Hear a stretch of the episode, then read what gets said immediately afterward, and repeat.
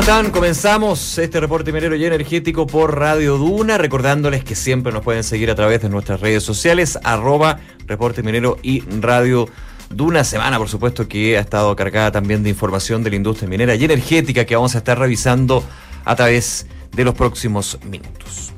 Varias son las preocupaciones que hoy tiene la industria respecto al presente y futuro de la actividad. Todo esto quedó latente en la cena anual que desarrolla la Sociedad Nacional de Minería, Sonami, como actividad de cierre del mes de agosto y que contó con la presencia del presidente Gabriel Boric. Desde la situación financiera de NAMI y su impacto en la industria, principalmente en la pequeña minería, así como la seguridad de los trabajadores y trabajadoras después de los lamentables 12 fatales accidentes que se han registrado en lo que va del año, sumado también a la Estrategia Nacional del Litio y la participación de los privados en estos escenarios, fueron algunos solamente de los temas que se tomaron esta cena anual de la minería. Para conversar más detalles sobre esto, nos va a acompañar en el programa el presidente de la Sociedad Nacional de Minería, Jorge Riesco. Y como todas las semanas, nos acompaña nuestra editora, América Rodríguez, para revisar y comentar las principales noticias que marcan la pauta de la industria minera y energética. Sin más preámbulos, presentamos a nuestro invitado en esta nueva edición de Reporte Minero y Energético en Radio Duna, el presidente de la Sociedad Nacional de Minería Sonami, Jorge Riesco. Jorge, muchísimas gracias por acompañarnos en el programa nuevamente. ¿Qué tal? Hola, muy buenos días. ¿Cómo están ustedes? Muy bien, gracias. A ver, comentábamos eh, en el marco de la cena anual de la minería, de lo que fue el mes de agosto, eh, el, mes de la minería y los distintos temas que se tomaron esta noche. Eh, ¿Cómo considera usted, Jorge, que fue el ambiente, las conversaciones y por sobre todo el tono también que tomó esta instancia? Bueno, yo creo que lo, que nos tiene más contentos fue precisamente eso, el, tono, el, el, el, ánimo que hubo durante, durante la cena eh, un ánimo de, conversación, de un análisis sosegado de, de, los temas que nos, nos preocupan eh, y aquellas cosas que valoramos también. Y yo creo que en eso tuvimos tuvimos un, relativo éxito, digamos, porque para nosotros era muy importante cambiar el tono de algunas de algunas discusiones. Se ha, se ha dicho mucho en los últimos días a ese respecto y, y nos preocupaba de que eso también se tomara se tomara la discusión nuestra y eso siempre el buen ánimo permite analizar mejor los temas ¿ah? eh, y, los planteamientos que uno puede hacer Claro, eh, ¿cuáles son los temas, a su juicio, Jorge, que, que en este buen ánimo, eh, en este ambiente más calmado, más de diálogo y conversación, se fueron protagonistas, digamos? Mire, lo, primero que yo destaco es un reconocimiento del presidente de la República de la importancia de la minería como motor de desarrollo del país. Eso, eso es algo que, si bien se da por sabido, eh, a veces no se, no se reitera y, en algunos casos incluso se contradice con lo que es la, la, actuación de en, en algunas materias. Pero ahora hubo, un respaldo bastante explícito en ese sentido, ¿no es cierto? Y, y sobre ese particular también el reconocimiento que haya la necesidad de, de atacar el tema, el tema que es bastante transversal para la minería, que es el tema de que yo llamé ahí en el, en el discurso la, permisología, ¿no es cierto? Que es algo que se ha ido, se ha ido instalando con bastante fuerza eh, y que es una, una, una, una traba bastante importante al, a la concreción de, de nuevos proyectos. Ahí incluso un reconocimiento para a ciertas agilizaciones que se necesitan a nivel de la pequeña minería. Entonces, para nosotros fue fue especialmente importante porque son temas que hemos ido planteando que y que muchas veces pueden generar una reacción eh, no muy positiva, pero en este caso esta reacción, este reconocimiento permite trabajar estos temas. Jorge, estamos conversando con Jorge Riesco, presidente de la Tsunami. Me voy a quedar un segundito en esto de la permisología. Lo hemos conversado también en el programa en Canal 24 Horas, aquí también en Reporte Minero y Energético de Radio Duna. Eh, ¿Cuáles son las señales que usted ve desde el Ejecutivo en términos de ir... Eh, voy a poner el concepto, abaratando burocracia, eh, sacando gracias, digamos, a los trámites y finalmente acortando también tiempo sin descuidar lo que pueden ser los procesos regulatorios y fiscalizadores también en ese sentido. Sí, bueno, atendiendo un poco lo que dije ese, ese día, hay un reconocimiento por el trabajo que se está haciendo desde el desde el Ministerio de Economía a nivel de permisos sectoriales.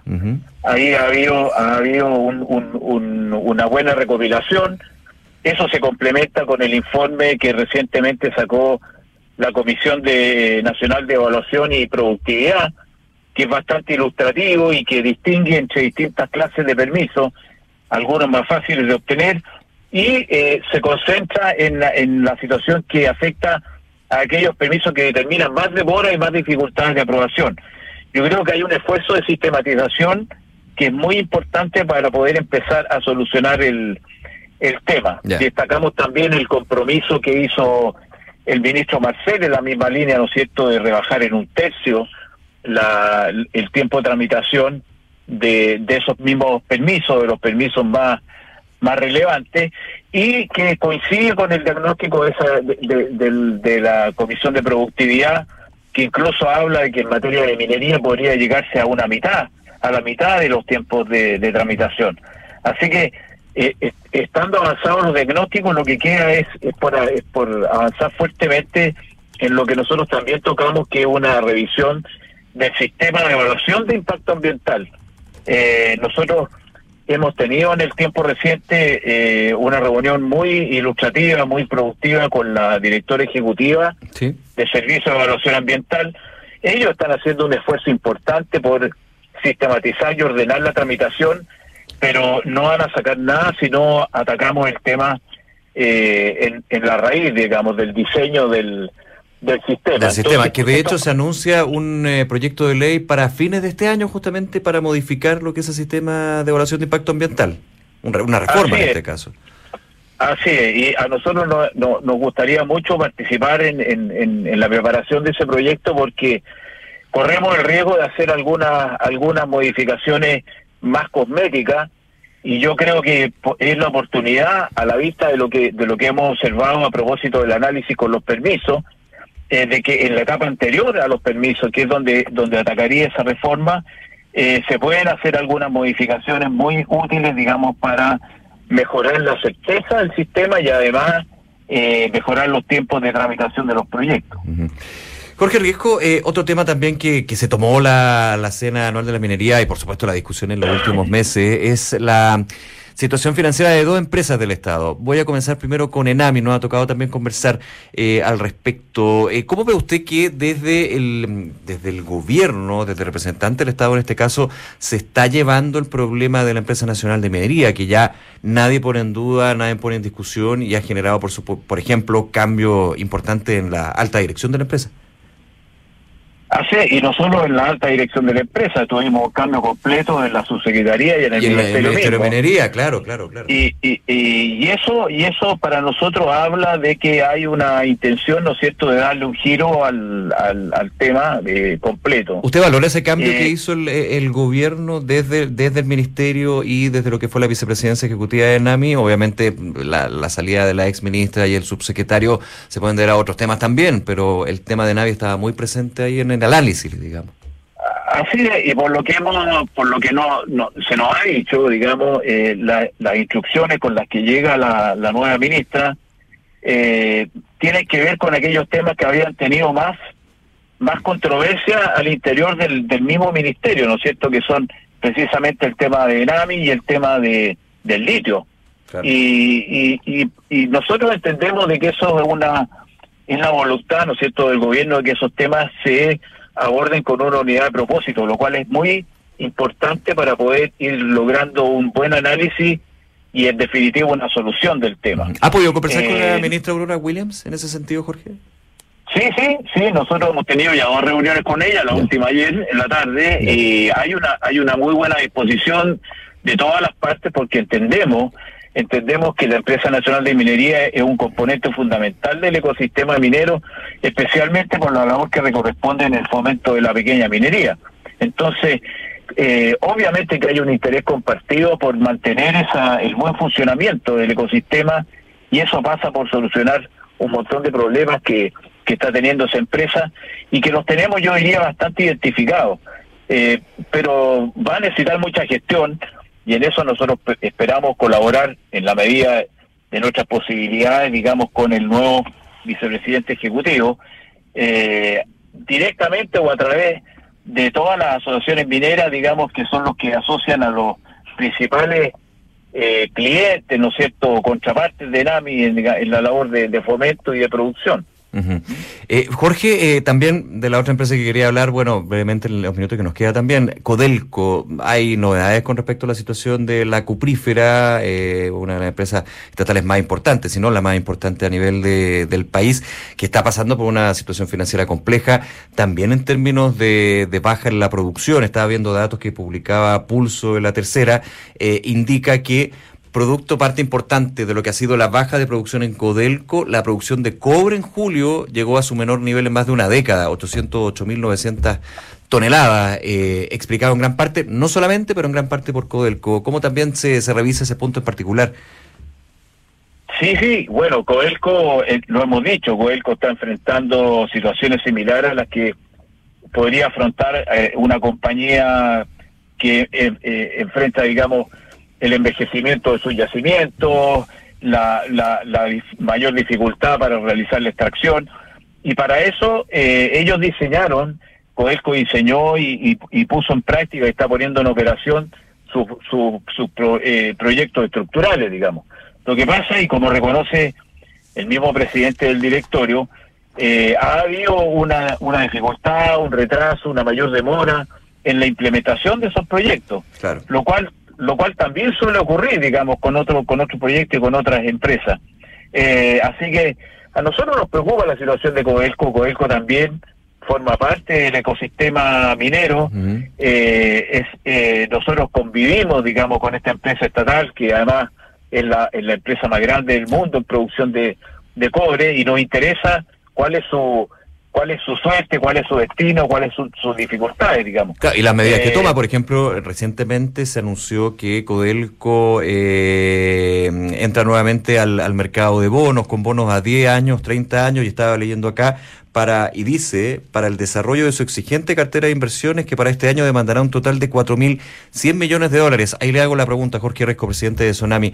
Eh, Codelco tiene que optar por el financiamiento vía el mercado de deuda o ahí el controlador, el dueño, que en este caso el Estado, tendría que ir más, ir más allá y hacer una nueva inyección de capital extraordinaria, por ejemplo? Ahí, bueno, eh, sabemos sabemos que el fisco no está no está en situación quizás de tener los recursos hoy día para hacer esa inyección de capital.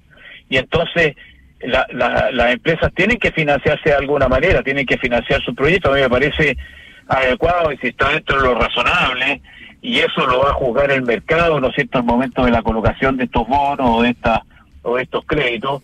Eh, dentro de lo razonable es perfectamente posible que haya este tipo de alternativas. Y fíjese que, yendo más allá, eh, el AMI podría también estar optando a, a financiamientos similares en la medida que tenga proyectos que sean rentables a futuro y que pueda demostrar una, una solidez eh, financiera a largo plazo. Entonces, yo creo que son alternativas que eh, no se pueden dejar de, utilizar si se quiere materializar los proyectos que son importantes para la, en este, en este caso, para los flujos que puedan asegurar para su dueño, que es el fisco, nada menos, en, el, en el largo plazo también. Entonces, eh, lo peor sería aquí dejar esos proyectos librados a su suerte o eh, en, una etapa de implementación que no permita que se desarrollen en su plenitud. Y eso en eso hay que ser responsable. Como le digo, a nosotros nos interesa la suerte de, de Codelco. Codelco pesa mucho eh, como principal empresa cuprífera en, en, en varias negociaciones, en la aplicación de cargos de fusión, de refinación, en el precio del ácido a futuro y, y, nos interesa que le vaya bien, porque, porque mientras más estabilidad y más solidez tenga, mejore su participación en, en un mercado que, que eh, es mucho más, es más que lo, que lo que tenemos aquí en este país incluso. Jorge Rijo, presidente de Tsunami, me quedan muchísimos temas, así que ya lo dejamos invitados para una próxima ocasión aquí en Reporte Minero y Energético en Radio Duna. Jorge, muchísimas gracias nuevamente por acompañarnos. Cuando quiera, Nicolás, pues nos faltó hablar algo del litio, que es urgente también. Eh, Ay, pero démosle un minuto al litio, si yo creo que alcanza. Me dicen que sí. A ver, eh, Estrategia Nacional del Litio, le hago la pregunta a Jorge Riesco. ¿Se ve más certeza desde la incerteza que se mm, muchos dijeron se entregó con el, el lanzamiento de esta Estrategia Nacional del Litio por parte del gobierno?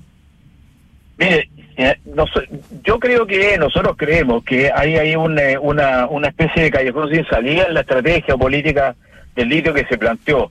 Porque los temas son muy claros respecto a lo que se pretende hacer con eh, con aquellos arriendos, contratos de arriendo que tiene Corfo, ¿no es cierto? La renovación con Soquimich, la negociación. Cabría preguntarse por qué había que delegársela al presidente Coelco, pero Corfo podría haberla hecho también.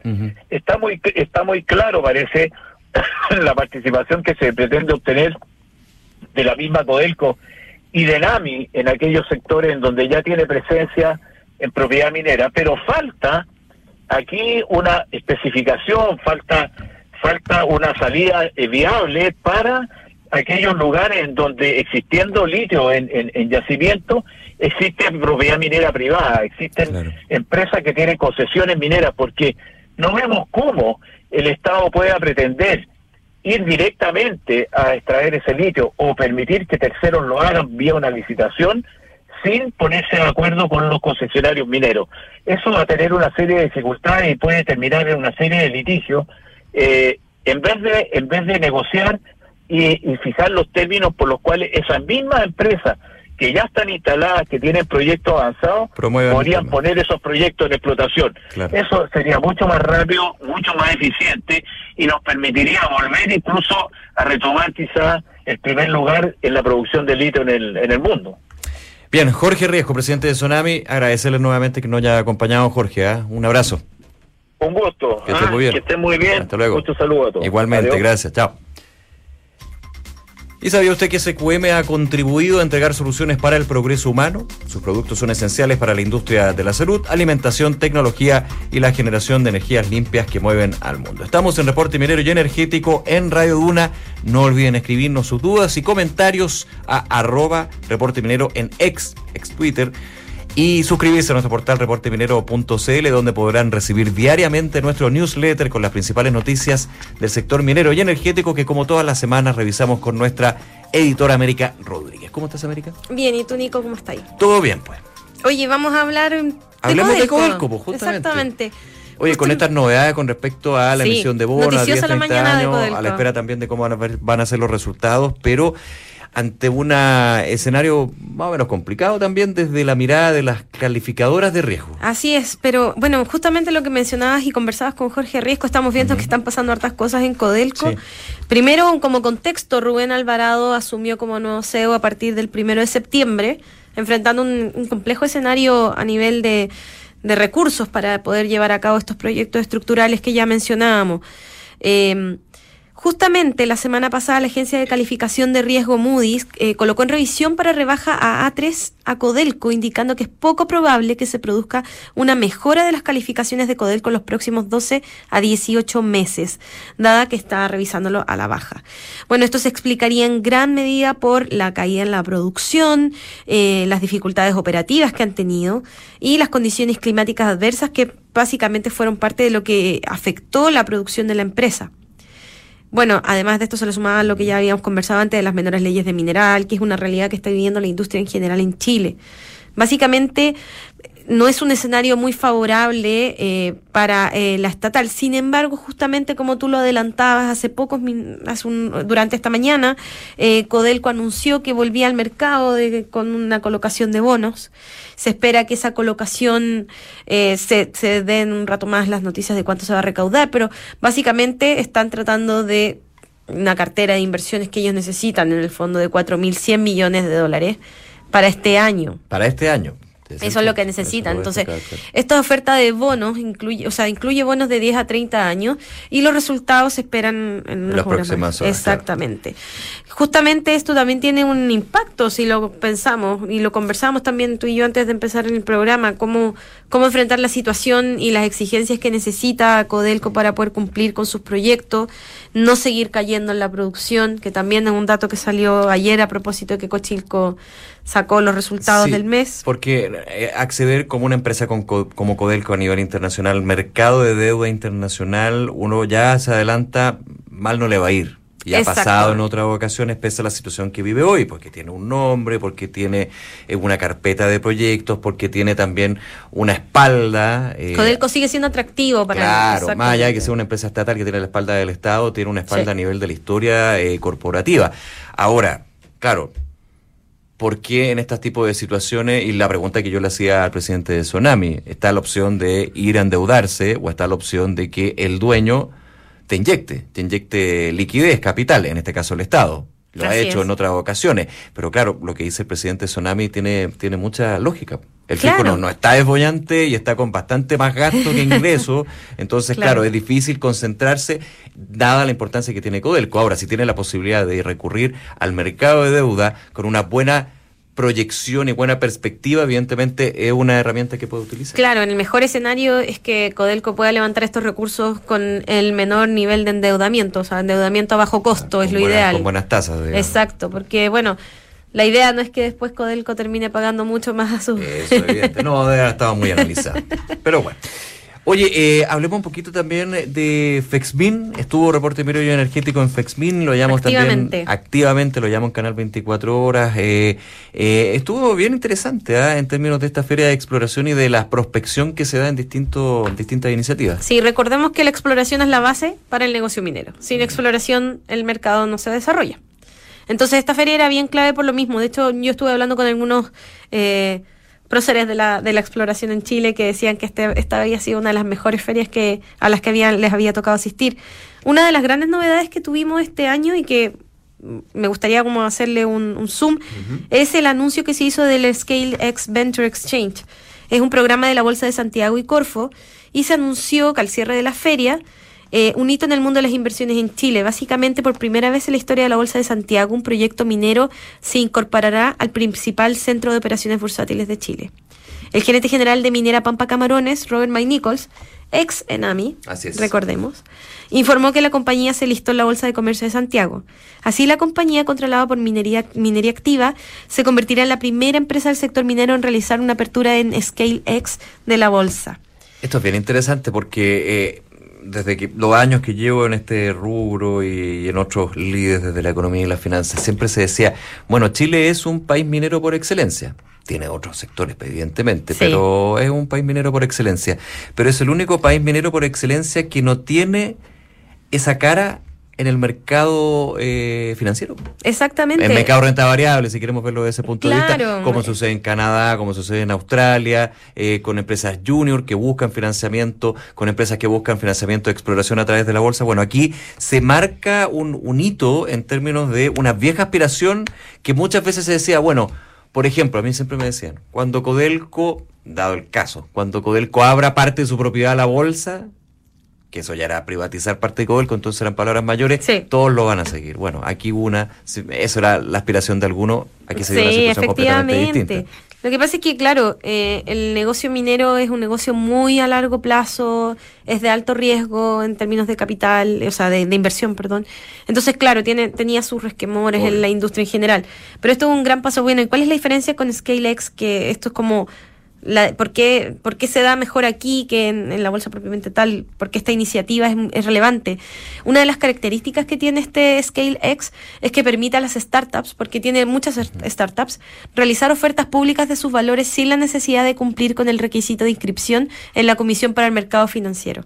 Entonces, en el fondo es como te, te, deja más espacio para poder eh, eh, levantar capital sin necesidad de pasar por un montón de reglas más que se exigen a las empresas más grandes. Claro. Entonces, para abrirse en bolsa, que es un tema de, mucho tiempo. Claro, y en el hay una regulación, pero hay una regulación distinta. Este exactamente, es que en el fondo libera. No, es que, no es que sean desreguladas. No, no, para nada, tienen que pasar ahí. Pero obviamente tienen mayor flexibilidad y eso en el fondo iguala un poquito la cancha para las startups en general.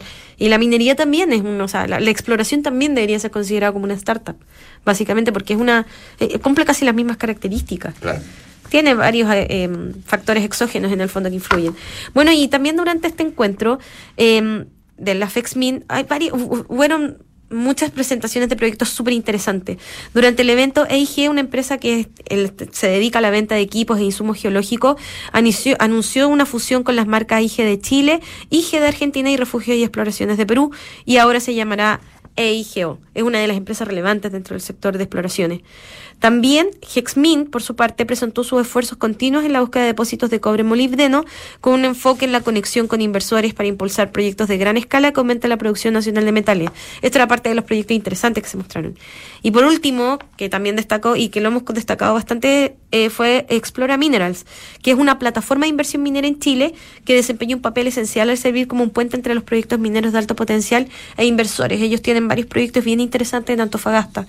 Así que sí, Fexmin fue una, fue una muy buena instancia para conocer nuevos proyectos, buscar potenciales inversionistas, presentar novedades, etcétera. Está todo, por supuesto, en reporteminero.cl para que lo revisen. Así es. Y por último, ya cerrando la jornada, vamos a hablar de Anglo American y su proyecto El Soldado. Ah, ya. A ver, actualicemos eso.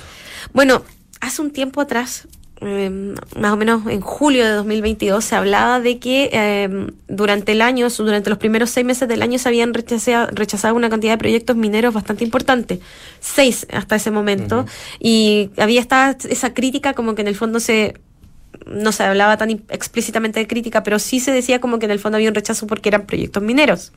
Bueno, este año... Proyectos extractivistas. Sí. Desde esa lógica. Exactamente. Bueno. Del concepto. Eso se ha ido cambiando un poco. Creo que hay ah, la misma Valentina Durán aquí en, el mismo, en la radio. Ella estuvo acá, y contó todos los cambios que estaban haciendo en el SEA para en el fondo uniformar varios de los criterios. Eh, así que eh, se ve como, como bien expectado este, eh, como el servicio de evaluación ambiental se está moviendo. De hecho, meses después de que el Comité de Ministros respaldara el megaproyecto Los Bronce Integrados, Anglo American volvió a triunfar ya que eh, desde el Servicio de Evaluación Ambiental se revirtió la decisión de la Comisión de Evaluación Ambiental de Valparaíso sobre el proyecto de continuidad operacional de Mineral Soldado que se encuentra en la comuna de Nogales, región de Valparaíso. Disculpe. Es la emoción. Me emocioné. no me hagas reír que voy a Ya, bueno.